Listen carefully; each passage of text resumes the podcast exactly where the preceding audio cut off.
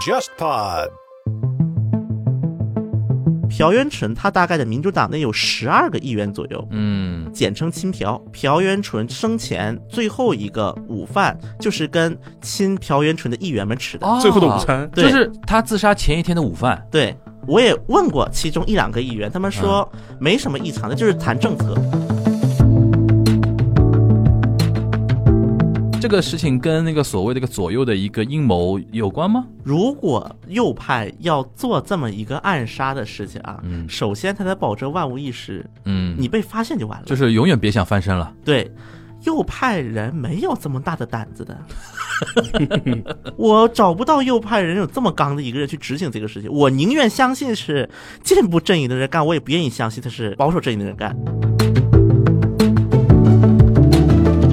国内那自媒体那个文风，我有点看不太懂啊。嗯，一种首先是对朴元淳他的一个清华姿态，我们是持正面肯定的。嗯，还有的聊着聊着聊到文在寅身上去了。韩国除了文在寅都坏人， 对吧？因为你们都是要暗算我们了不起的文大统领，聊一堆阴谋论，然后回到这个韩国人民配不上这么好的一个总统，我们要好好守护我们的文大统领。中国粉丝就恨手里没有韩国选票了。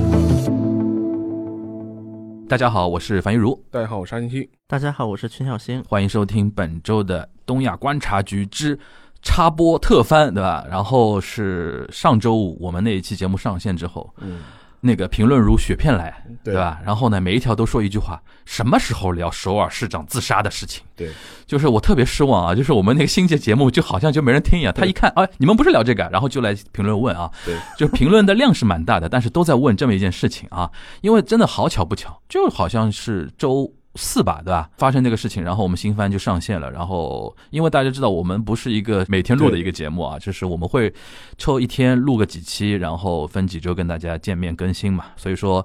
正巧碰到了这么一个突发性的一个节目，我们就没有在第一时间跟大家分享我们的观点，但是我们还是本着一个 传媒人的一个、嗯 基本的一个要求啊。然后这一周吧，就是在发生一周左右时间之后跟大家补上啊。其实这个事情发生到现在，我们想说追第一落点，其实已经不可能了啊，已经过去了第一波了啊。然后呢，既然我们小新在呢，就是要跟大家稍微解读一下，就记得我们那个时候 N 号房啊什么的，就是找一下第二落点、第三落点对吧？然后把这个事情的背景尽量跟大家能够梳理清楚啊。然后这是今天我们主要跟大家聊的一个话题，就是肯定就是首尔市长，现在叫前市长了啊，朴元淳的一个自杀的一个事件。那我们想今天怎么一个来推进呢？就是我想说，我跟沙老师两个人，因为我们对这个事情的一个认知，应该跟我们绝大多数的听众应该差不多，对吧？嗯就是对他的背景，我们认知就一般，对吧？但是呢，我们从听众的角度，带着一些问题，今天来提问，主要让全小新给我们来解答这个事情的一个前因后果，跟他的一个前世今生，对吧？然后呢，我们现在小新呢，因为受一些国内自媒体的一些刺激，他现在文体也是越来越往这个方向靠拢了的。 所以说，我们今天这一期节目能聊成怎么样的一个撒狗血的一个剧情，怎么样的 drama，对吧？就看呃小新的一个发挥。沙老师，那个这个事情本身，你是觉得说让你比如说最有疑问、最困惑，或者最百思不得其解，或者最想了解的一些点是什么点呢？我就非常好奇，因为我们都知道，共同民主党好像最近出了一系列关于性上面的一些丑闻嘛，性骚扰啊，或者 Me Too 啊，就类似的这种事情出了很多。之前是釜山市的市长对吧？对对对，等于是一连串的事情。所以说，我就比较好奇，像这个事情的话，是民主党特有，还是在野党当年其实也干过，只是现在被放大了？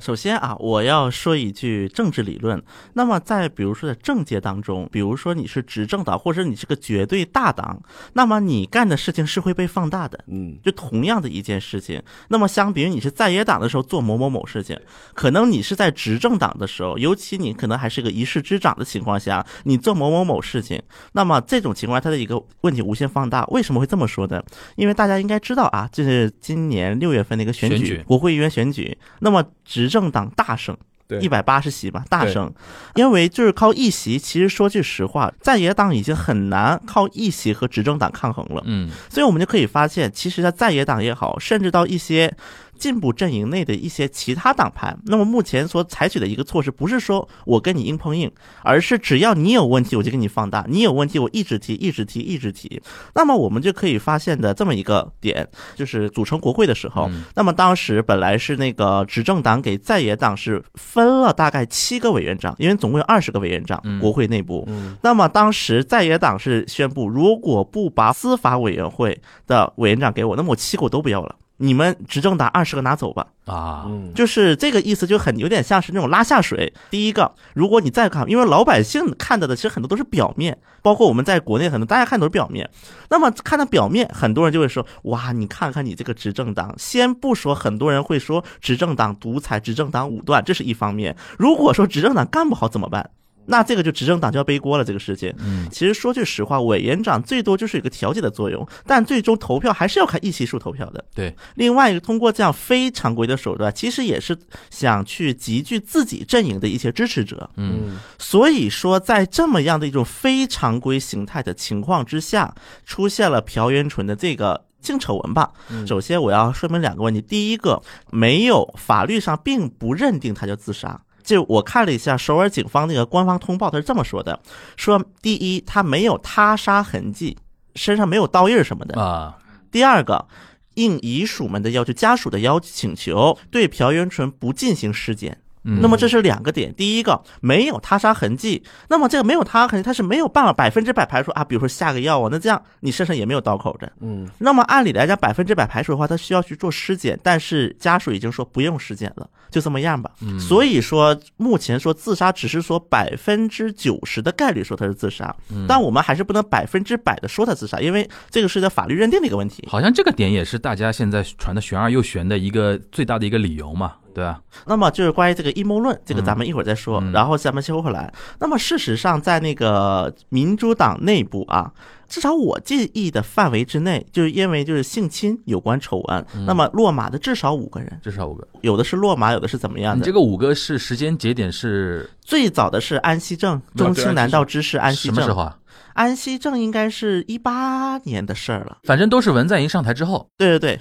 因为安息正，其实我觉得安息正跟那个朴朴元元淳这个是有点相似之处的，因为安息正当时也是在中青南道要三选了，选了三次，那么他三选完了之后，他也有想法去冲国会议员的，所以说当时安息正就是也是被他的秘书曝光，当然当时他的秘书上了 CTBC 上电视台去曝光，然后后来就是。安息正辞职，辞职之后就是进监狱了。那么就大概在朴元淳去世前大概三四天左右，那么安息正母亲去世，然后当时韩国法院是批准安置保外大概三天左右，就允许他就是过完这个丧期，然后再回来继续服刑。那么当时朴元淳是去了的，所以很多人就会在这个当中感受到一种刺巧受刺激合。了，当然，这个是一种比较就是戏剧性的一个说法啊。你先把那个五个数一遍。对，第一个是安息正，嗯那么安息正后面是有一个叫那个郑凤珠的一个人，嗯，郑凤珠。那么郑凤珠这个人也挺特他例的是一什个么人，官职啊他当时是前国会议员， ？OK，后来呢，因为他当时诽谤李明博，嗯，当然说是诽谤，实际上是不是诽谤，这个大家心里有一杆秤的都是。这第二个人，对，那么郑丰珠后来是被那个就是禁止参选十年，他们都是因为性丑闻而被定谳了了。对就对对，就这就已经法院有处理了。啊 OK，那么当时后来这个郑凤珠就是在文在寅上任之后第一次特赦，就把他特赦了。嗯特赦之后他就可以参选了嘛？那么参选之后当上议员，然后又辞职了，嗯，就因为也是性侵丑闻，这是第二个例。对，第三例叫那个叫闵炳斗，嗯闵炳斗这个人，他是一个民主党的东大门乙选区党组织委员长，地方党部的一地个方干党部部的头头，啊对，但是因为在韩国的一个选举的体系之下，因为你相当于是馆长着整个这个地区的这些嗯本党的政治资源，包括本党在就是地方议员呢等等，都是跟你是票有嘛，票对归你管嘛。对，所以说实际情况，党协委员长嗯，这韩国党协委员长啊，嗯，党协委员长是很容易成为下一届就这个选区国会议员的候候选选人，人会对基本百分之九十都会这样。 OK，所以说，在韩国国内后来就比如说出现一个党权纷争的时候，嗯我们如何去看它是不是出现党权纷争？最好的一个办法，党协委员长有没有被党代表换掉，嗯啊或者被什么人换了？嗯也就是说，这个第三个这个人其实本质上虽然不是议员，但是也是议员候选人。一个是候选人未来的嗯另外一点，他这个因为之前是民主党内的重臣，只是那次落选了，嗯嗯嗯，落选了一次，嗯，然后也是这个是后来辞去了这个职位，嗯，然后第四个就是釜山市长吴巨敦，卢举敦对，当然吴巨敦这个之所以没有引发这么大的波澜，第一个问题，吴巨敦是初选，就吴巨敦是第一任、那一届是，第二个问题就是吴巨敦在釜山的民心实在不是很好，嗯支持率已经都快跌到谷底了，嗯后来韩国很多分析说，之所以民主党在就是六月份的国会议员选举当中，为什么在釜山大败，就是吴巨敦的锅至少占一半。现在就是到朴元淳这个事情了。那么朴元淳这个这个事情，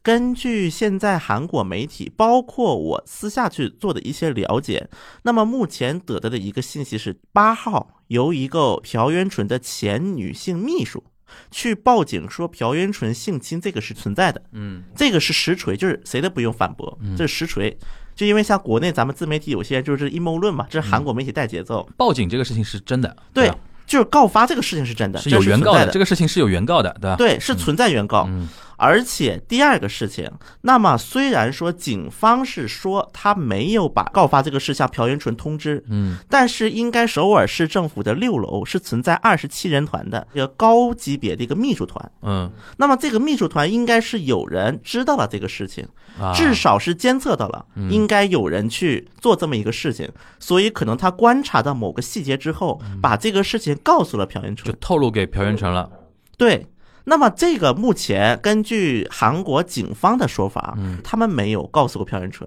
等一下，我有个问题，他是向首尔警方报警吗？对，首啊尔警方首尔警方的那个，比如说警察局的那种局长，照理说应该是属于朴元淳的属下嘛。啊，不属于。独立的这种情况，在韩国啊，警察属于地方政府，只有一种情况会出现在济州岛。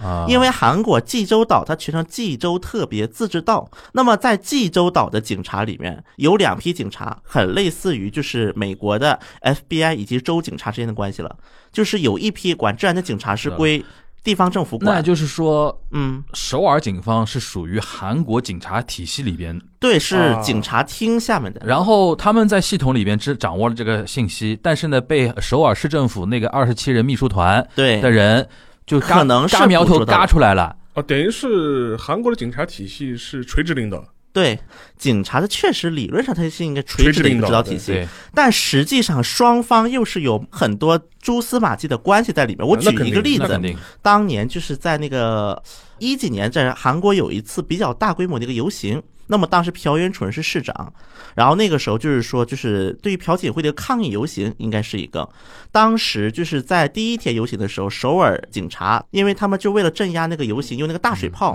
把大水炮瞄准一个人，把一个人弄死了，叫白南基，一个农民。我这个我之前应该节目提过一次这个人。那么朴元淳知道这个事之后，第二天他就下了一个指令，把附近的消防栓全部封死，就嗯不让你喷水。这个就可以体现一个问题，其实就是首尔市地方警察厅和首尔市政府是个分离的机构，嗯但实际上警察厅很多时候是要看市政府的脸色的。嗯，不是，我们还是回到这个事情了，就是因为刚才提到二十七人团这个事情嘛，等于是说，本来警方得到报案这个事情，他可以理论上是不告知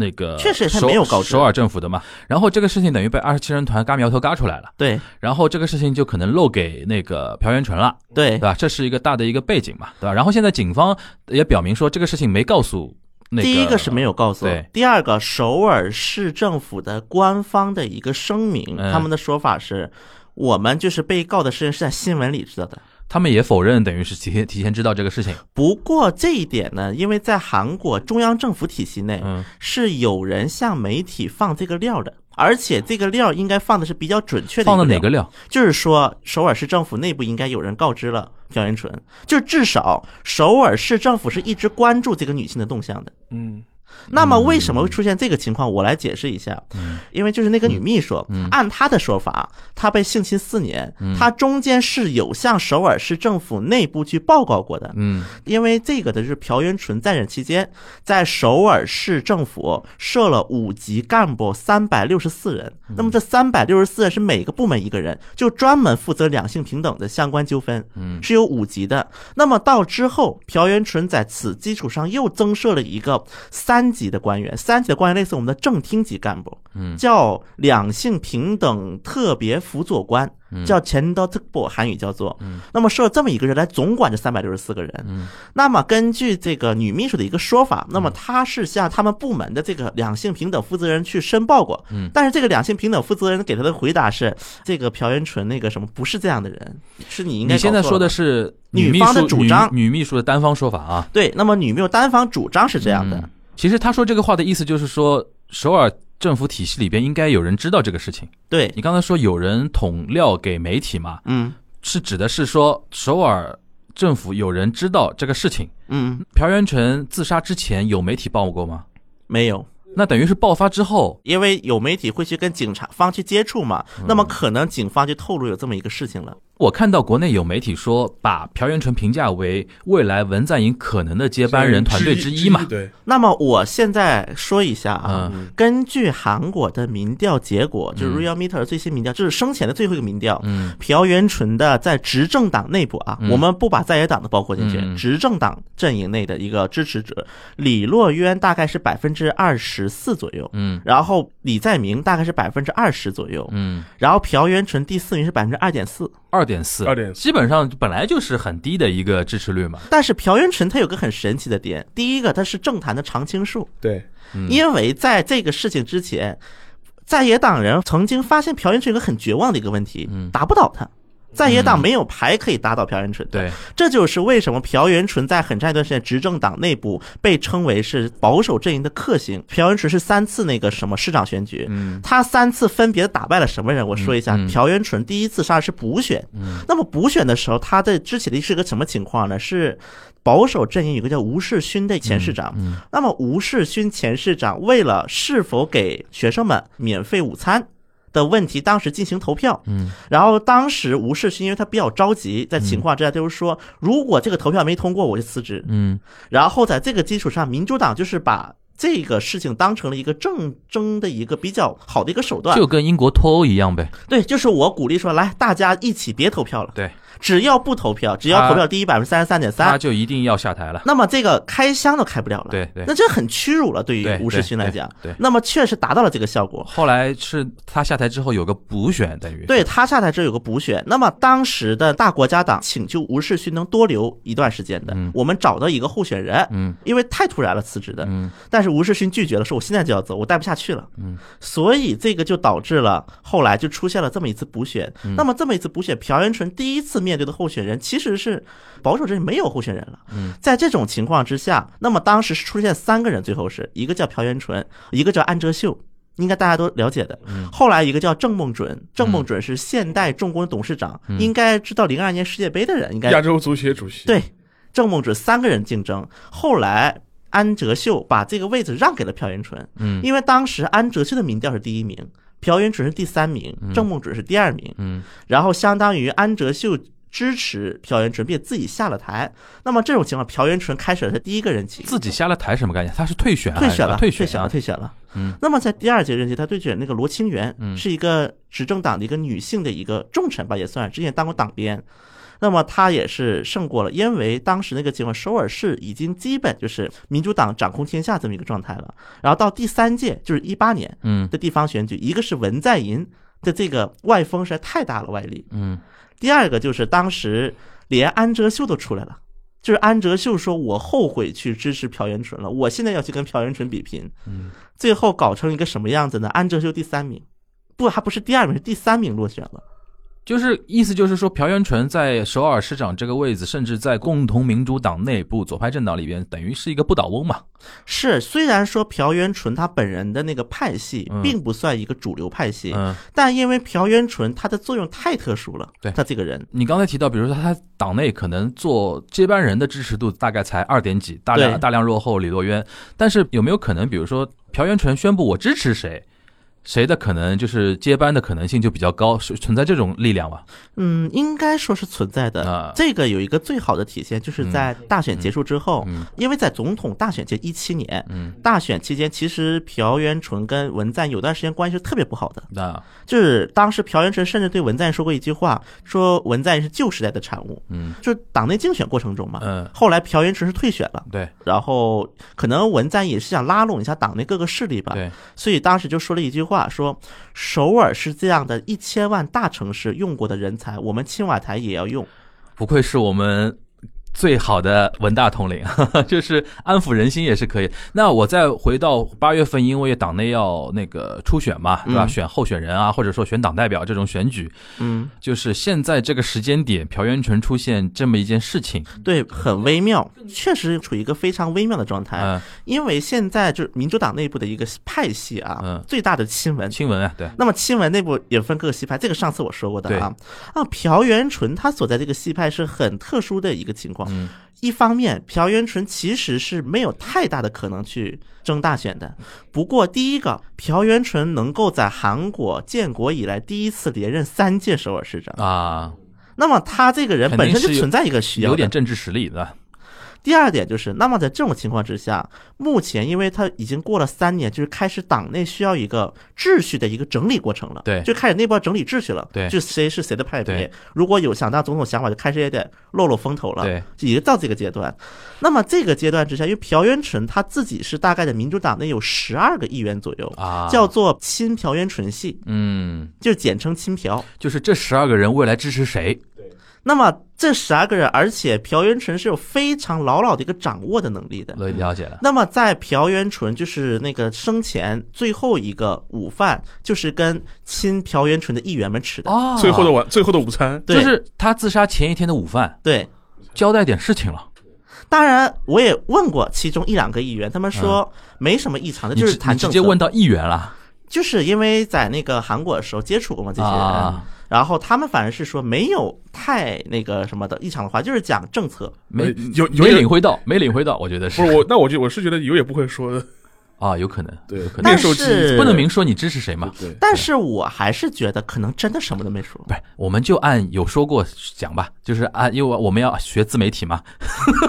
他前面一天，前面一天午饭有托孤，对对吧？因为其但是有一个问题啊，因为前面一天他没有说，嗯他什么就是前面一天他压根就没有告发这个我事理情。解了。哎，那我简单拎一下你刚才说的那个意思啊，嗯就是说，首先我觉得他现在这个时间节点出现这么一个事情，嗯，对吧？从外部环境，就是民主党的整体的一个政治的环境来讲的话，嗯可能是对于民主党就是左派政党的一个力量的一个削弱嘛。嗯，就是一个政治明星嘛，不管你是过气的还是怎么样，这是一个有政治实力的一个人的一个去世，肯定是有一个实力削弱。然后对于民主党内部来讲，他现在等于那十二个人。的政治呃流向就是你是支持谁，可能会对八月份那个格局产生微妙的变化。这是一个，对啊另外一个我这个跟吴巨敦这个是一起牵起来讲啊嗯。民主党是有一条党规的，嗯根据《共同民主党党规》第八条第三项，它有这么一句话：嗯，如果说民主党的候选人因为就是违法，他有几个罪，比如说什么性侵呐、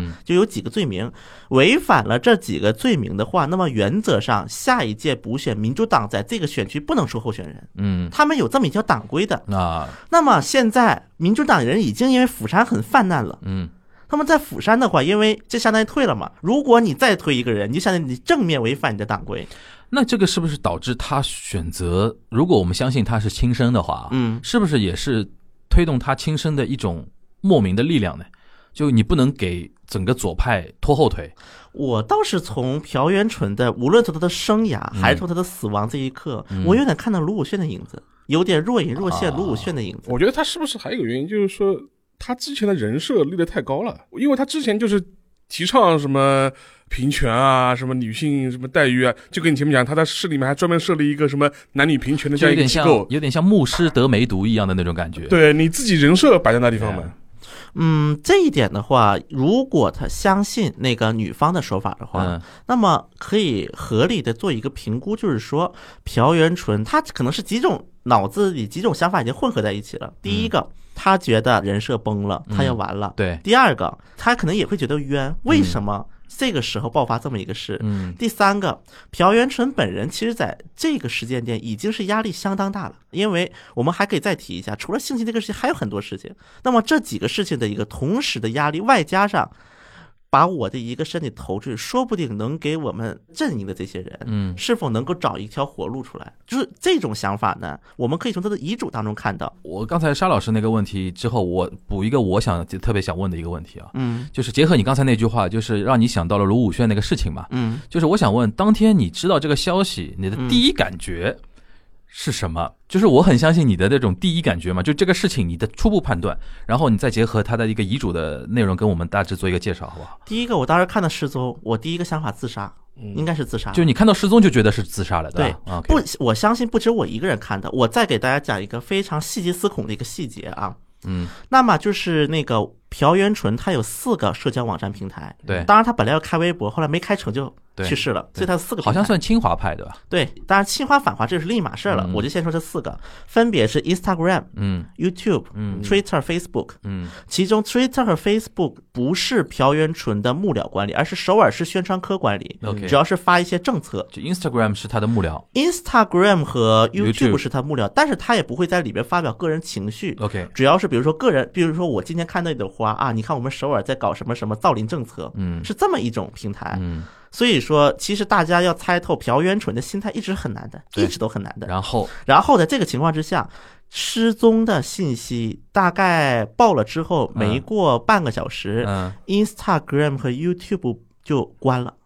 嗯，但 Twitter 和 Facebook 还留着。我理解了，就是嗯幕僚管的两个账号关掉了。对，然后那个首尔宣传科就是宣传首尔科政府自己的，其实就是离你。他最近的那帮人已经知道知出道了问题了，当然，这个知不知道我去问过幕僚对，他们倒没有说啊，没有承认这个歪，但他说了一句话，嗯，我跟二十七人团里面有一个人是有缘分的，嗯然后他就说我们的怀里每天都是怀着一个辞职信的，嗯嗯他说了这么一句话，嗯，这就让我有一个设想，会不会说其实幕僚已经。就是虽然说幕僚之前可能比较钝感嘛，嗯但他一听“失踪”两个字，再往前快速的一回想，这段时间经历的很一些多事事情儿，可以联可以联系了联联联系系起起来来了。对，这是我的一个设想啊。当然，这个没有人会去哎证实。我再我确认一下，就是他们关 Instagram 跟 YouTube 账号的时候，嗯当时爆出来的信息只是说失失踪，报警失踪。这个比较明显了，我觉得。当然，这个是谁关的，这个暂时还没有人证实，到底是朴元是自己关的还是幕僚关的？我觉得他不会去关这个事情，我觉得他已经没心思去说就管这个事，关管这这个个事事了。，对，不过，我再分享一个细节，就是朴元淳的最后一次通话是下午两点钟，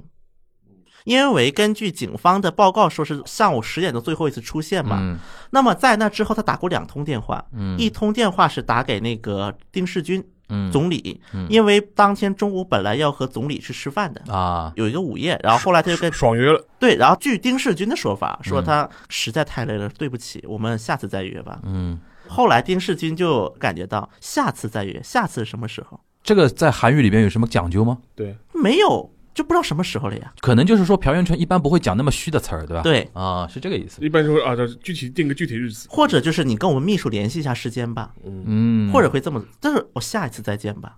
哦，这个好像这么一说，从语言上就透露点东西了啊。然后呢，还有一通电话，他是打给一个他的朋友，这个朋友嗯据一些媒体报道说，可能是一个圈外朋友。政治圈以外，政治圈以外，可能是他做市民运动的时候，因为朴元淳以前市民运动嘛，搞 NGO 的嘛，啊啊可能是 NGO 的时候认识的朋友，啊，打了最后一通电话，圈外挚友，对，嗯，然后后面就没有这信号种了。各种迹象就很像要自杀的那种。那么我们这时候再来看他的遗嘱，嗯向所有人致歉，感谢所有在我人生中一起度过的人，对一直只给予了痛苦的家人表示十分的抱歉，请将我火葬后撒在父母的墓地，所有人再见。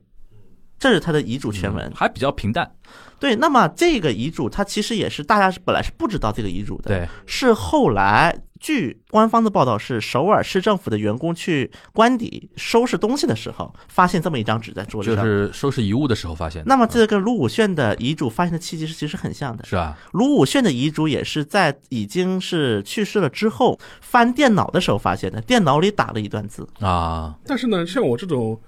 本格推理看得多的人呢，就就是看到这种遗嘱呢，都会表示怀疑，这到底是真遗嘱还是假遗嘱的还有一点啊，尤尤其是不是第一时间发现的，如果按照本格推理的话，刚才那个关 Instagram 跟关 YouTube 也很也很有意思啦。的。比如说，你没宣布发现遗体啊，或者怎么样，只是在失踪阶段，那谁关的就很微妙了。对，你怎么知道他就肯定就是需要关掉了需要呢？关掉呢？就是如你果提前知道他死如了果吗柯南在现场的话，对他会就他会反过来问了，就是这个人谁关的？而且你一般遗嘱的话，就是你要么是写的人可能也会有这考虑嘛，就是你必须要确认这个遗嘱到底是肯定能看得这个是看到得，对，一个是肯定能看一到，般带带身上嘛一，边是放在自己身上，对就对发现尸体的时候也发现了遗嘱，对对对对对，就是他们电脑里一段电脑话，里一段话然后房间手机里里一，张嗯，而且那个纸是就是写在一个餐巾纸上对，面，餐巾纸嗯它不是一个餐巾纸很正规的一张纸就上面临写时，起意的那种的，就是属于这种。那那还有一个问题，就是说是那个，因为像朴元淳这种自杀，在韩国政界我们发现就是说是政治的高官自杀情况特别多。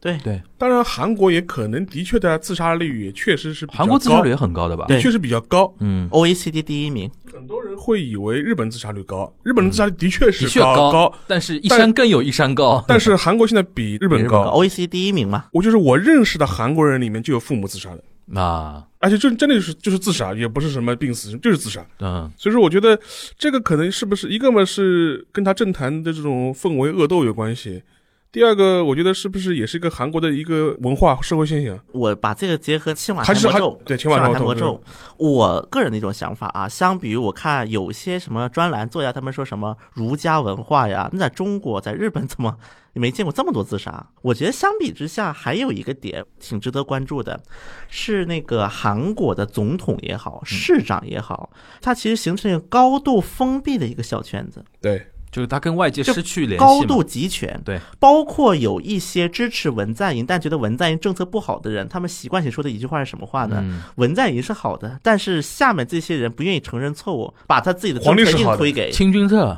对，皇帝硬是好的推给那个什么对文在寅了。这个好像蛮传统的，蛮嗯传统的。然后呢，刚才包括提到二十七人团，嗯那么我再讲一下二十七人团是个什么东西。嗯，根据韩国地方自治法，地方政府的那个一把手嗯是可以聘一批秘书的。那么这一批秘书，他虽然是公务员身份，但是你的市长辞职，你也得辞职。政务官嘛，对，政务官叫做他不是在那个公务员体系里边提拔的，对吧？对对，但他也是公务员。其实算幕僚吧，对对吧？那么这二十七个人应该就叫核心幕僚了。对，朴元淳的幕僚是韩国地方政府第一多，数量二是十七七个人，。对吧？我在剖析了这二十七个人的一个构成啊，那么让我很惊讶的一个问题是，这二十七个幕僚可以形成一个大选阵营的一个雏形了。班底有了，那么我看了一下，有比如说负责民生经济的，嗯，还有比如说专门就是以前媒体出身的，就公报官，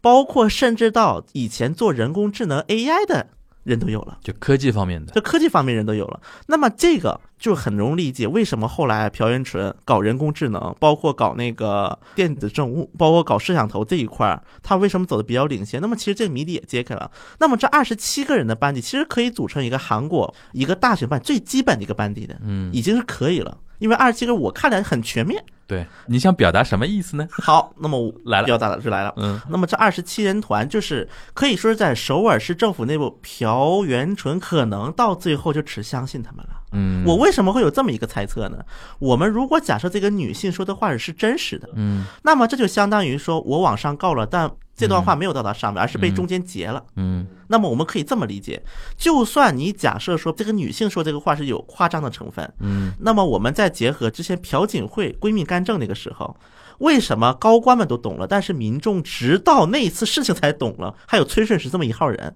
嗯崔顺实在那么广范围的干政的情况之下，为什么连大多在野党的人不知道存在这么一个东西？嗯所以说，我觉得事实上，韩国的无论朴元淳这个事情是真是假，但是韩国的这个权力体系确实是会导致后面一系列的这一些悲剧的一个比较重要的一个引燃点，你的意思其实就是说，中间幕僚阶层一方面向就垄上，断了。它隔断了自下而上的那些信息的往上走，对对吧？第二方面，他把那个自己的老板，对就是包括或者总统也好，或者那个首长、市长也也好，对吧？对他把它包围在一个茧网嘛，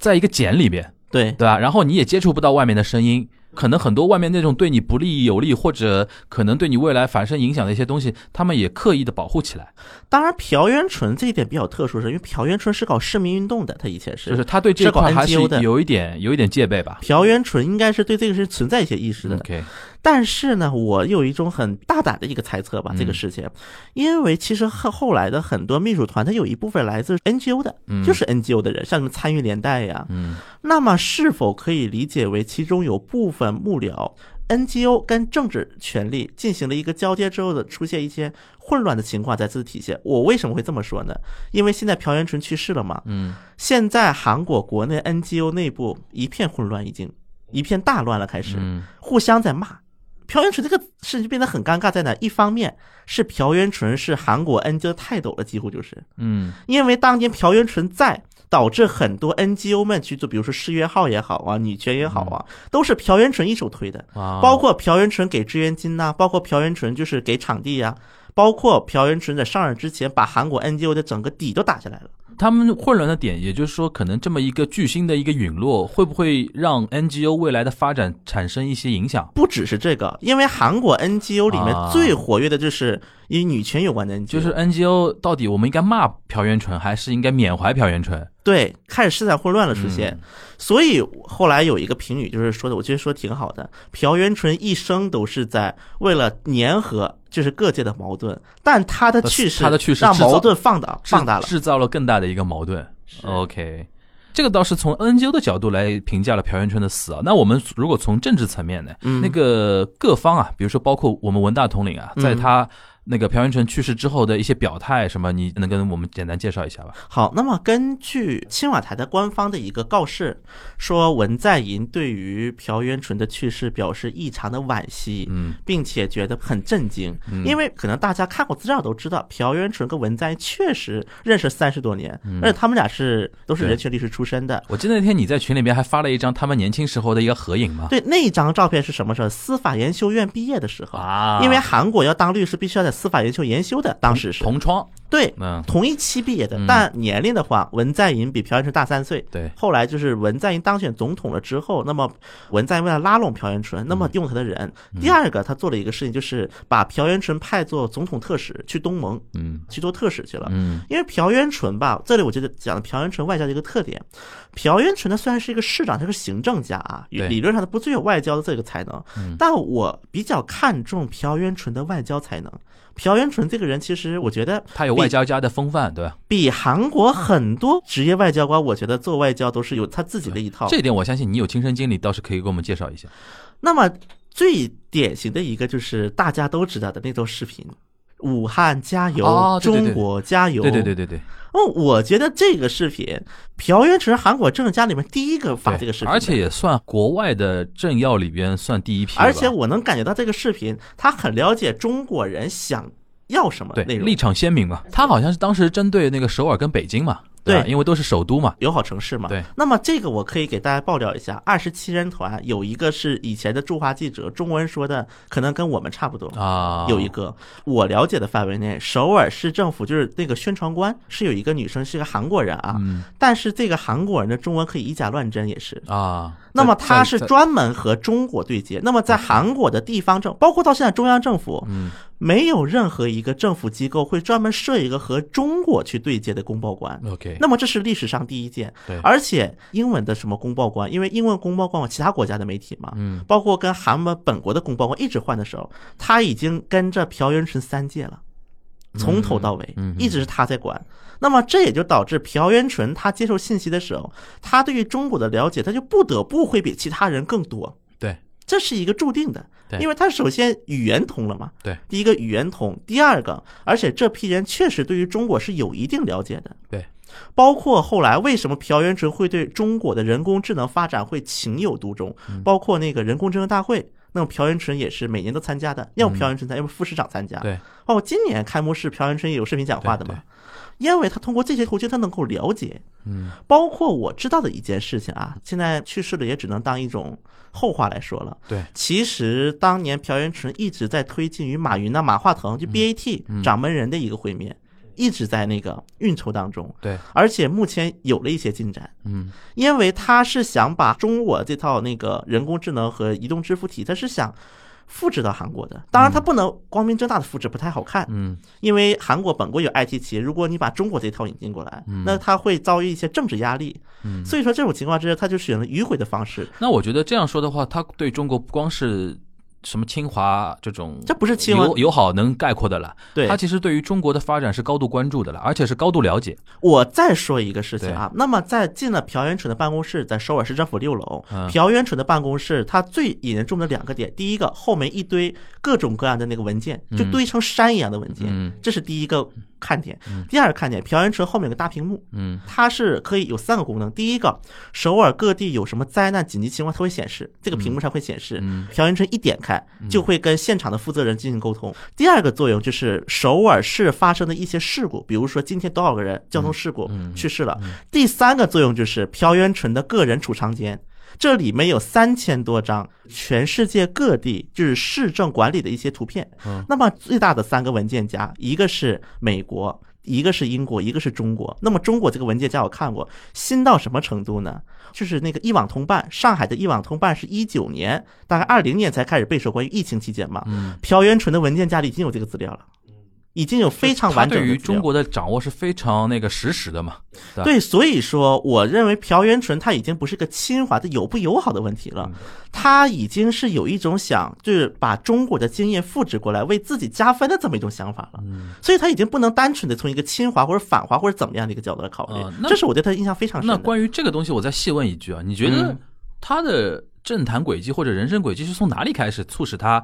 成为一个对中国非常那个关注的？是开始当首尔市长吗？呃，首先，朴元淳是个进步阵营人士，对，而且他是参与联代的人士。嗯那么参与联代，它本身就是带有一些左派色彩的一个组织。嗯，那么朴元淳就是这么一批。所以说，他所在的一个派别，其实很早是和中国是有一定的接触的。嗯那么这是第一点。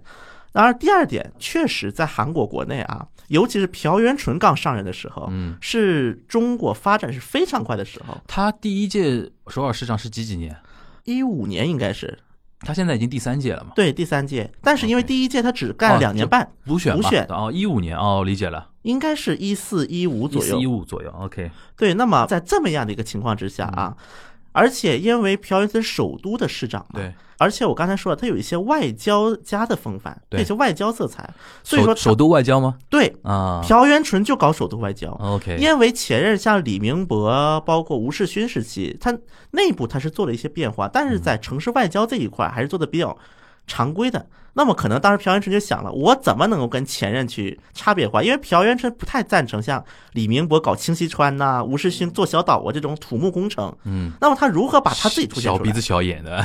对，那么这种情况，他可能就想到城市外交是个他的突破口。嗯所以说他全全世界各地的跑，包括为什么后来文在寅会任命他当东盟的特使，对也是有这个原因。嗯而且城市外交嘛，它又不像国家间的外交受这样限具受有限政治性的，对，受限比较小一点， 这就可以看更多东西，嗯可以去接触更多的人。而包括我不知道大家看没看过新闻，就是前两年朴元淳去北京访问，在北京王府井大街上跳《江南 Style》，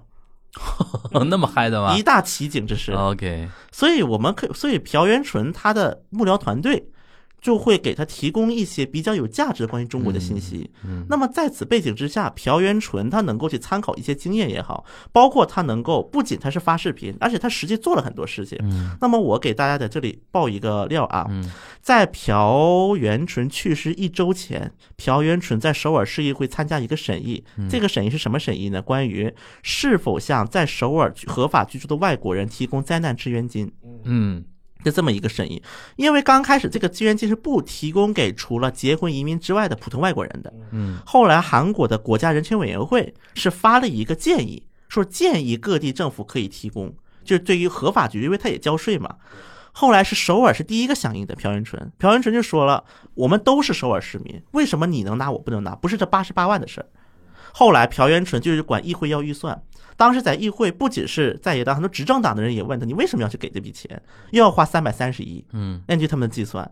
然后朴元淳是在这个争议当中，然后后来朴元淳说，一个是自己身体不舒服，包括日程也比较赶，我们过两天再审议吧，没到这过两天他他去世了。嗯是有这么一段往事的。包括朴元淳他又说什么，我们会把就是在首尔的留学生当做我们的家族一样来看待。那我觉得这一系列事情至少可以证明一个问题：他的幕僚团队，尤其是涉华的幕僚团队是相当高效的，给朴元淳提供了相当高效的一个信息。嗯，让朴元淳能够有这些信息的基础去做这些事情。其实小新介绍到现在，我对他的一个感觉啊，嗯，就是首先他是有政治实力的，也有一对定声望，对吧？对然后那么多年也是留下很多那个功绩的吧，对，对吧？那持平来看的话，这么一位市长的去世，不管他到底是自杀也好，怎么样也好，嗯，作为你一个就对韩国非常了解的一个媒体人的角度来看的话，应该是确确实实是一个损失嘛。对，对那吧肯定的。然后从文在寅的角度来说，他也是非常有痛心嘛，对吧？失去一个肯定是也是他阵营内部的一个力量，对吧？那比如说现在右派的人是怎么来看这个事情的？那么现在右派也开始陷入精神分 裂了，进步阵营也在精神分裂，嗯保守阵营精神分裂。保守阵营精神分裂的点是什么呢？那么我要说明一个背景啊嗯，在就是朴元淳去世的时候，那么韩国还有一个人去世了，叫白善燮。啊，对，是原来打过朝战的将军嘛，嗯白善燮去世就赶上了同一个时间，嗯然后呢，朴元淳的吊唁堂是在首尔市政厅门口，啊白善燮的吊唁堂是在光化门广场门口，啊两者距离大概四百米左右。那么我为什么说右派他会陷入到一个，他们也陷入到一个政治分裂？第一个，死人了你骂也不太好，嗯，你直接说哎呀怎么怎么样骂也不太好。对，右派也陷入了一个问题，到底是吊唁朴元淳还不吊唁朴元淳？嗯只是说后来因为白善燮的去世，导致右派可以去攻击政府了。你看看怎么你们对我们的白将军怎么能够不把他放在首尔的那个国立墓地，放在大田地方国立墓地，你要做什么？就是右派终于找到攻击的点了。对之前那个白将军没死之前，我也不知道怎么骂你，对吧？现在终于有骂你的点了，但是也不能直接说朴元淳这个事情，对吧？而且还有一个问题，就是因为这又是一条女权的问题了。啊，那么我刚才说的进步阵营内部的精神分裂，就是到底我是该哀悼朴元淳市长呢嗯，我还是得那个什么呢，批判朴元淳市长呢？嗯以至于这个精神分裂后来严重到什么地步呢？啊，我记得当时都出现了一些比较极端的言论。极端支持朴元淳的人，就是说了一句什么话呢？以前的李舜臣大将军还跟那个官奴，嗯，还跟官奴一起睡过的。那你按这么说，你也那个什么了？对，就是互相都把这个事扯得很远嗯，因为大家都会发现这个问题就是涉及到各方的利益。但是还有一个问题，就是嗯那个韩国警方的调查不是已经终止了嘛？终止是，但是今天又出了一个快讯，嗯，今天的快讯出了一句话，就是首尔警方会打开朴元淳的手机进行调查，但这个调查说是因为调查是死因，还有一个问题就是说，那个女方是说，呃，因为她当秘书期间嗯有一些、呃性骚扰的这种行为，嗯也，曾经在半夜的时候就是发这种这种 Telegram 骚骚骚扰的骚骚扰的信息，息给她。嗯，那我觉得很简单嘛，就是说是如果你是要把这个事情做实，那就把记录公开喽。但因为 Telegram 有一个 bug 在于月后即焚，就是你把这个页面关了之后，你是找不到这个页面了。这个当然是现在的很多 Me Too 和性骚扰的一个共有的一个难点嘛，就是你很难保留证据嘛，尤其是时间很长的这种事情之后，不过现在啊，我我倒是觉得，如果说这个女秘书想坐实她的那个嗯想法，对，嗯只需要出现一个情况就行。按照女秘书说法，她说不止她一个人被性侵了，嗯只是大家都被市长压迫了。只要再出来一个人，只要再出来几个人，那么按她说，应该不只是一两个了，嗯肯定一大批了。那么这一大批里面出现个十个八个都是被性侵了，目前是只她一个。我反过来理解啊，就是如果、如果是这样子的话，可能更能说明朴元淳为什么会自杀。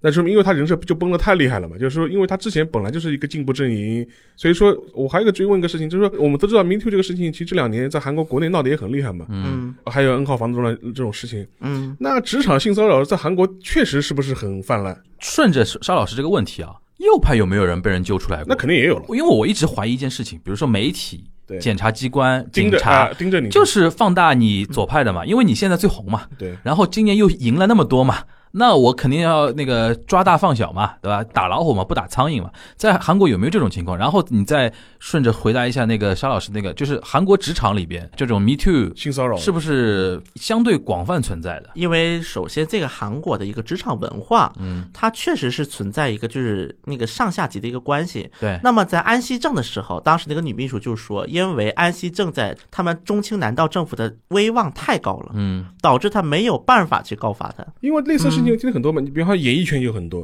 对，对自杀，对，那个韩国这种什么文艺圈也有，文艺圈嘛，对就是女明星自杀、啊女明星自然杀，后因为是被安排去那个，等于是跟一些老板啊怎么样，呃然后经纪公司安排对嘛，是吧对，？甚至还有什么文学圈高银，对对吧？对，这这种你感觉好像这个事情是一个很普遍、很普遍的事，当然说普遍可能稍微夸张了一点啊，嗯但是确实它是存在的，它实实在在是存在的。首先肯定是，嗯而且确实也出现过那种就是。比如说，可能它实际上没这么严重，但我夸大为了就是那个什么目达到某种目的，这种情况也出现过。那比如说，小新结合你自己对韩国人的那种观察和了解啊，嗯，就是你觉得这里边存在不存在一种社会结构上面的一种问题？对，日本这种就是也很容易理解嘛。对，就是日本，我上次我们也提了，就是比如说像政坛，基本上是老男人的世界嘛。对，甚至有那种日本艺能界的人公开说嘛，就是出轨是文化嘛。对，你说韩国，你想会出八二年的金智英这种文学作品，这说明本来女性地位可能就是相对被压抑一点嘛。我觉得其实绝对数量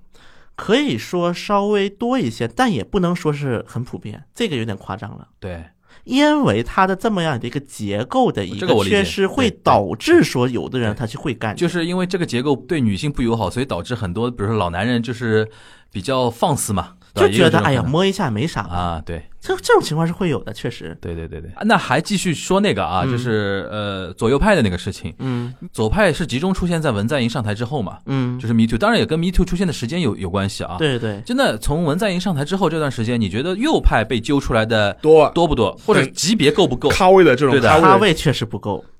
因为首先就没几个有带就咖是位的因呀为。因为因为的左没有派咖上台嘛呃，右右派没有咖位那的，那数量多不多？呃，像这种大的政治人，还好像还真的只有左派出来了。目前，说明，我觉得说明还是有一点，就是对的媒体也好啊，呃，警察什么，他大家有一点那种针对要搞个大新闻嘛。那这个这这个也没错嘛，也没错反正也没错反正你你掌权嘛，我们都监督你嘛，这很正常。当然，掌权监督是一方面，而嗯且因为他掌了权，所以更多人会监督他。如果你没掌权或者没这么大权，大家不会盯着你了。对然后还有一个问题，但是韩国这样的话，我有个观察，不知道对不对，就是说是韩国的话，呃，政治家自杀似乎是一个很普遍的一个事情，而且我们这两年也听到很多，而且都是位子很高的这种政治家自对啊杀。对，你与之相对，像日本的话，其实高层政治家自杀的案例这两年非常少。是是非常少，官僚多。呃，就说是你可以观察一个现象，就是说是日本的自杀大部分都是中层官僚，对还不是高级官僚，对就是就基本上都在科长啊、对部长啊对这对这样一个级别上面对自杀的对。呃，像这次那个新冠疫情，不是也有外务省的那个一个中层官僚就自是杀上吗？船，有一个外务他省回来，对回对来他回对来，对对然后他他自杀，好像是因为回来的飞机上有人呃啊确诊嘛，啊了，对他对呃对自这个自杀，然后之前那个安倍那个森友学院的那个丑学闻院，嗯，也有呃官员自杀，财务省的大阪财政局呃的一晋个级财政局的对一个晋级财政局的一个中层吧，中层层自中杀层中层然后这个事情现在还闹出了别的风波，因为他的遗书被公开嘛，然后拿来他的他的妻子也拿这个事情去呃去抨击那个安倍的政府嘛。所以说日本自杀只有这种中层官僚会自杀，嗯。哎，反倒是高层政治家的自杀事情很少。高层政治家，我回顾啊，嗯回首啊，嗯，第一次安倍政权上台的时候嗯，就零六零七年的时候，他有一个农业大臣，对，农林大臣，嗯农林大臣自杀，后面我就没听没听说说过过了。后面就是再怎么丢脸的事情出来，他们啊，都苟就活、反正苟活着，啊，反正就感感觉好像日本政治家现在是越来越不要脸了，就是对对，越来越珍惜生命，对对好吧，对我们这样讲好吧，这越对来对越对珍惜是生生。对，韩国的话，确实是不是这个现象？就是说是高层政治家自杀，确实就是说，他们只有自杀这一条路了嘛？对，但是其实回过头来自杀的嗯大多数是进步阵营的人，啊，就进步阵营的人还比较刚，不，我觉得进步阵营的问题就是人设崩塌的问题，就是比较刚嘛，就是我早年这个人设对吧，崩了怎么办？就是属于这种，我觉得最典型的可以研究的，除了卢武铉的自杀之外，嗯就是鲁慧灿的自杀。嗯鲁慧灿是也是进步阵营的一员，但他比共同民主党的立场偏左一些，嗯应该是把它理解成是正义党啊，也是一个在野势力啊。嗯他的一个两个顶梁柱之一，一个叫沈香丁，一个叫卢慧灿，一个是比较那个有有逻辑性，一个是比较幽默。那么这两个人互补嘛。那么鲁慧灿当时自杀，就是因为他还没有定罪啊，只是有一个嫌疑说他收了那个政治资金，嗯，这一个嫌疑就让他自杀了。这对这个事情是他是以死明志吗？我觉得以死明志，这是他想对外展示他以死明志的一个形象。嗯我觉得左派阵营之所以那个自杀多这么多，其实跟卢武铉是有关系的，嗯，因为卢武铉这个自杀后来引发 带带了一了。个风气了，你就说是进步阵营就出现了很多的变化，因为卢武铉的自杀，包括进步阵营一个嗯哎你激说活到呀这个，，我倒很很好奇啊，就是卢武铉的自杀，现在过了那么多年啊，嗯，韩国社会是怎么看待他这个自杀的？因为他争议很大嘛，比如对说嗯因为右派要搞他嘛，说他这个贪污了，儿子了怎么样了，对吧？嗯然后他这么一跳之后，你说过了那么多年的一个呃怎么沉淀，嗯，现在韩国老百姓聊到卢武铉的自杀，他是那种悲愤呢，还是说那种你看那种感觉？嗯就是普通的韩国老百姓他是怎么来看这么一次自杀的？我觉得韩国人普遍的思维就是有点集团，啊相比于就是日没有本中间了，对已经没有中中间越来越少啊，尤其是他虽然平时是中间派，也是，可能他对某个事情他是很极端的。就是我我说一个韩国的一个热词啊，韩国有个叫 t a g e m u n 嗯，把中文翻译成头碎文，头破血流，我要支持文在寅，叫头碎文，就是支持文在寅的，反对文在寅都用这个词。嗯，那么最刚开始创造这个词是支持者创造的，是不是经常有一个说法？因为我们当年没有守护好我们的卢武铉，对支持者是有的，就是负债心理，就导致于说我文在寅做什么我要支持文在寅，因不为管同一个阵因为营。他上次说那个导演，我就导演特别有感觉，对对就是说把那个头像会头像变换成成人物卢武铉的嘛，对吧？就是这种人的一个思维，就是无论文在寅干的对还是错，只要谁无不同一个阵营还是其他阵营，就亲卫队嘛，反文在寅的我就骂。亲卫队嘛，所以当年对啊朴元淳也是被亲文搞得很那个的，就是被这个嗯头我觉得好破文危嘛。险啊，我觉我得怎这我我怎么听着这非常像粉圈？就饭圈思维嘛，啊对，吧粉圈现在韩国三大饭 圈，以前叫两大，以前就是是亲卢跟亲朴，现在是亲文、亲朴，还有什么亲卢。那么现在大多数都是进了亲卢这个范围了。对对对，呃，不过我觉得亲文这些人啊，那么后来反对者也开始用这个词了，嗯说你看看你们都脑子都碎成这样，都变傻了，还支持文在寅，嗯，对。都在用这个词来说这个那极端的其一个实人就等于士。是说卢卢武铉的那一跳，其实过了那么多年，还是支持者的人很支持，对鄙视他的人很鄙视。但至少卢武铉这个一次自杀会导致说这是进步阵营，那么嗯是他是有了一些铁杆支持者的开始，就是重新恢复了他的铁杆支持者。对，他跳之前是铁杆支持者都快没了。就那些最早亲卢武铉那些饭圈的人我都理快解，没了因为。我当时我虽然对韩国不了解啊，但是当时那个氛围就是有那种感觉，因为他被爆了太多，可能事后证明有真有假的那些料嗯之后，当时给我们中国的一些老百姓的感觉就是，哎呦，你别看这个人在台上怎么怎么样，怎么这个样子的，对吧？人设不能立太对高，对，而不且然的话你自己害自己。哎，那个沙老师啊，嗯，因为你刚才提到了现在日本高官自杀的少嘛，对，但是日本人就是自杀最有名的，就比如说像战争啊这种啊，嗯就是当时不是二战结束之前一堆那种高官引弹嘛，我觉得我们很多对日本的观念，我觉得也是被建构起来的。本尼迪克特嘛，就是说是你们都觉得啊，日本人什么战败了自杀、切腹自杀，对，但说实话，在日本最后战败中战的时候，嗯，真正自杀的高官也不多，也哦也不多多，，也不多嗯，也不多。就说是日本那个战败之后，他的败战内阁里面只有阿南惟几，就陆军大臣是、嗯是自己切腹自杀的，对，其他之外都没有啊。嗯，像东条英机都还是拿了个手枪自杀，结果手还颤颤巍巍的没打准，对吧？就是嗯弄了个半死，然后再去拖到那个东京审判去就的。从一定程度意义上是被建构出来的一建构种出来一的一就是种就是概念，讲穿了就是还是忽悠老百姓嘛，就是一嗯帮炮灰，然后在在什么东南亚太平洋的岛上面自己就自真杀正了。自杀的厉害了是底层像士官嘛，士官嘛，嗯你当时的高层有哪个自杀的？就除了阿南惟几，当然了，阿南惟几也是侵华先锋，对吧？对，呃，手上也有中国人民的血债的，嗯，但是他的确是很少见的，在日本军政高层是就是最高的政治层面上面，它是切腹的嘛。最后啊，我想问那个小新啊，我们最后留一点时间啊，让你来一一反驳我们国内最近比较流行的那种针对朴元淳自杀的那种阴谋论啊，嗯对，吧？现在市面上比较流行的嘛，比如说你刚才跟我们介绍的，比如说新天地教搞的，嗯嗯，就是这是一个，还有哪些你看到的一些国内自媒体搞的阴谋论啊？ 那么我先说新天地这个事儿吧 你。说如果我是新天地教嗯徒，假设啊嗯，我现在最想杀死的不是朴元淳，是李在明。肯定是李在明啊，肯定是我李在第一明。个想杀的是他，怎么说？因为新天地教总部它不在首啊尔，在京畿道，嗯，在京畿道果川境内。对，他为什么是京郊果川？因为他离首尔近，他不是首尔，嗯他规定没有那么严格。就杀。错人了，对吧？ 然后呢，如果按这么说的话，因为李在明当时是剥夺执照的，啊，然后呢，直接本人冲到新天地办公室就里，真正的新天地的苦主是李在明，对李在明开了这个头，嗯，要求李是不是新天地赔偿，然后去盯新天地的那些教主。所以说，我们现在破除第一个阴谋论啊，国内自媒体阴谋论，第一个这个事情肯定跟新天地是无关，即便有关，也是新天地教那个神错误了，是的，失误 了，杀错人了，对吧？然后第二个就是，反正又是又是右派的反扑嘛，嗯，你觉得这个事情跟那个所谓的一个左右的一个阴谋有关吗？如果右派要做这么一个暗杀的事情啊，嗯首先他得保证万无一失，嗯，你被发现就完了，这是第一点。就是永远别想翻身了，对，第二点，右派人没有这么大的胆子 的。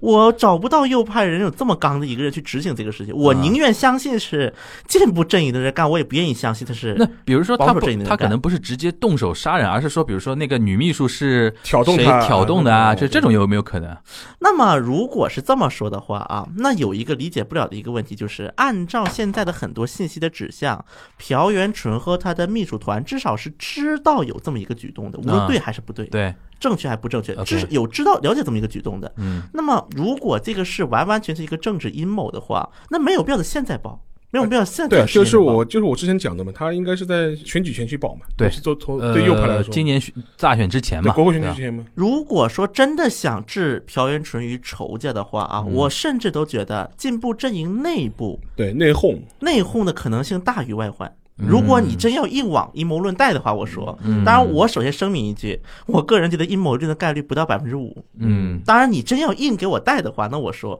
这内讧的可能性反而更大了。啊，内讧的可能性反而更是大啊。这 OK 相比于外患，然后，嗯我这两天看各个媒体啊、平台上面关于这个事情的一些讨论啊，嗯其实上周这个事情发生之后，我嗯跟小新简单交流之后，我感觉也就是一个不能说普通吧，也就是一个大官的一个自杀，或者说一个这么样的一个事故性的一个事情。但是呢，国内那个自媒体那个文风我有点看不太懂啊，嗯，什么文在寅逆天改命，扯着扯着就扯到文在寅身上去。其实我看到两种啊，一种首先是对朴元淳他的一个侵华姿态，或者说对于中国的一个高度关注的一个姿态，我们是持正面肯定的。嗯还有一个吧，聊着聊着就聊聊到文在寅身上去了。就是首先，他是基于阴谋论，对吧？因为韩国除了文在寅，他妈都坏人，对吧？因为你们都是要暗算我们了不起的文大统领，所以说聊着聊着聊一堆阴谋论，然后回到这个韩国人民配不上这么好的一个总统，我们要好好守护的我们的文大统领。的现在的确是有这种感觉了。嗯，沙老师，你是怎么来看这么一个事情的？你觉得为什么现在文在寅成为一个 成为一个中国老百姓网网友心目中的一个 idol 了？不，我觉得就是因为长得好呀，颜值就是正义嘛。嗯我觉得其实对啊，从媒体形象上来说对，他比较能能够讨人人喜欢嘛。我只能就我只能这么对讲。现在我觉得中国粉丝就恨手里没有韩国选票了。然后我有一个感想是，就是我来给大家介绍一本书吧。嗯说到这里，嗯就在十号，也就是那个确定他那个去世那一天，嗯，那么，当韩国的书店里多了一本书，叫做《杀死朴元淳》，就是嗯那么韩巧，国孙楚吉吉，就那么巧，就这样那天出的。嗯，那么它标题看起来就是很阴谋论的一个标题对嘛，对嗯对，但它实际上呢，其实这本书我大概也看过啊。嗯首先写这本书的人是一个以前跟朴元淳的 NGO 共事过的一个人，嗯就我们如果把它比成饭圈儿的话，可以理解成它是个粉头。他这个书里的文是做的什么的呢？啊，嗯在野党以及他们控制的舆论对于朴元淳一直攻击，因为朴元淳他克星嘛。嗯，但另一方面，执政党的很多政客为了保住自己的地位，也去攻击朴元淳，导致于朴元淳的优秀性不被民众们所了解。所以说，韩国真正配得上大统领的只有朴元淳。哦，等于就是这个说的是各界杀死朴元淳，就是你们都在围攻他，只有我在心疼他的一个意思。就是给朴元淳证明的嘛。嗯所以那个后来那个作者接受采访的时候也说，我这本书是给朴元淳证明的，是恢复名誉的，所以我还是决定出这本书吧。然后那本书封面就有一句话，就是说朴元淳先生，嗯，从人权律师到市民运动家，再到首尔市长，嗯您永远站在民众的一边，嗯，来奋斗。这么一句话差不多不， 了。还是那句话，人设太高，就把他架在那么高了。对，就圣人了嘛，就就嗯就就是那圣人，你性骚扰怎么行的呢？那还不崩呢？那么当时在国内又出现了一个阴谋论，从这个点当中嗯被发现遗体这个点啊啊，叫肃清门，它是在一个山上。对那么这是个什么山呢？大家看过青瓦台那张图片，就青瓦台后面有一座山嗯，就那座山，啊那座山叫北岳山，就在那座山上。对，它有一个门叫做肃清门，嗯，嗯在严肃的肃，对，清是那个清清水的清水的清，对，肃清门自哇杀。这那个么名这个有的名字也蛮吓人的，肃清肃。清，那么有的人就是把这个门的名字跟这个朴元淳的这个自杀去连接了，他怎么是不说是想表达某种含义？啊，啊，就他选那个地方地名也是有讲究的 ，不不，如果你这样推断或想的话，那就真成本科推理了，就是 就是不，但自媒体上很多留的密。码，留密码，留密码对，die 什么叫 die Dying in- message 哎，my message 对，反正这个自媒体不仅是挺立性，而且这个阴谋论，我相信有一点可能的。嗯我就说一个例子，在韩国人眼中，朴元淳多根深蒂固啊！嗯就是现在朴元淳走了这么多天，对吧？嗯不仅朴元淳的幕僚们叫朴市长，嗯就连就是那个告发朴元淳的，就是那个女性啊嗯，，女秘书女秘书的那个律师函里面嗯，赫然写的朴元淳市长如何如何如何，然后记者会说话也是，直接朴市长怎么怎么了，朴市长怎么嗯怎么嗯哎，了，哎这个我要问一下，就是按照韩国的习惯，这是比较怪异的一个事情，对吧？因为他已经去世了呀，就他已经不如是市果长了呀。哦如果不是朴元淳的话，正常情况下，他如果去世的朴元话，淳前市哦，长，就是没有人叫他前市长。对，哦，他叫朴市长就等朴于市长你的意思就是说，他其实已经跟首尔市长已经是等于划等号了。哎，这个还蛮是蛮说微妙的啊。朴市长怎么怎么样嗯？，永远活在我们的心中。就是无论是正面还是负面，他已嗯经跟首尔市长打等号了。那么他还要特意打车去这个地方，然后去那个，嗯，其实是不是他真的是想传递某种信息？嗯，那么这个就是很多支持者嗯的一个逻辑，而且我相信可能有一部分是对的，嗯，可能确实是想传递某种，但是不是不我觉会得那么的。不是，我觉得如果他真想传递什么信息，他直接写就可以 了，那何必玩这种文字游戏呢？就是说对，反正这种说法也是有的，也确有实可能，也有可能就是自己有一些点，希望大家日后能能知道吧。就是只留清白在，你们日后会知道我的这个良苦用心的。哎那就这种呗。最后啊，因为我们嗯知道小新是不是把话讲满的啊，或者是又相对保守一点，就滴水不漏型的那个评述风格。最后，我想让你稍微 challenge 一下，就是从你的角度，你跟我们一个版本，就是你结合对韩国人的了解啊，对一些资讯的掌握啊，你觉得这个事情从头到尾就是一个什么样的事情？目前我能比较确定的说的，只有他是自杀的然后他自杀的原因呢？